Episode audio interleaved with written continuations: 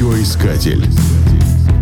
Нас слушают в Магадане на 106,5 FM. Магадан раскинулся на берегу Тауйской губы Охотского моря, которая зажата между полуостровами Хметевского и Кони. В губу выдается полуостров Старицкого, названный в честь российского географа-гидролога. Его опоясывает ожерелье красивых бухт. Одна из них носит имя Батарейная. От соседней Веселой бухты она отделена мысом Восточный, рядом с которым расположены острова Три Брата – Издали они напоминают острые акульи зубы, торчащие над поверхностью воды.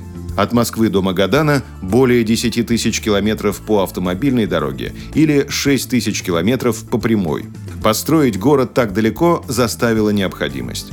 В 20-е годы прошлого века в Колымском крае открыли крупное месторождение золота, и на Дальний Восток потянулись геологи, строители и горняки – Поскольку территория была безлюдная, остро не хватало рабочих рук. В конце 30-х годов проблему решили традиционным для тех времен способом. Создали сеть лагерей ГУЛАГа. Заключенные были заняты на добыче золота и строительстве дорог. С Магаданом связано немало имен выдающихся людей, которые были подвергнуты репрессиям.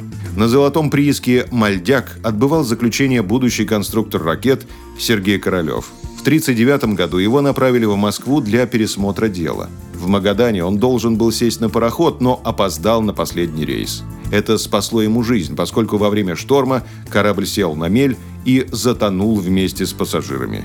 Именем Королева названа улица в поселке Сокол, где находится Магаданский аэропорт.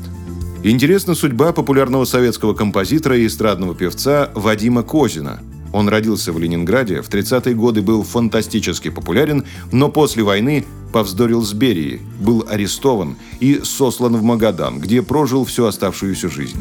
Его квартиру превратили в мемориальный музей. Имя Козина встречается в рассказе Варлама Шаламова «Иван Федорович». В 2013 году в честь 110-летия со дня рождения певца в сквере на проспекте Карла Маркса был установлен памятник Вадиму Козину. Радиоискатель. Нас слушает Россия.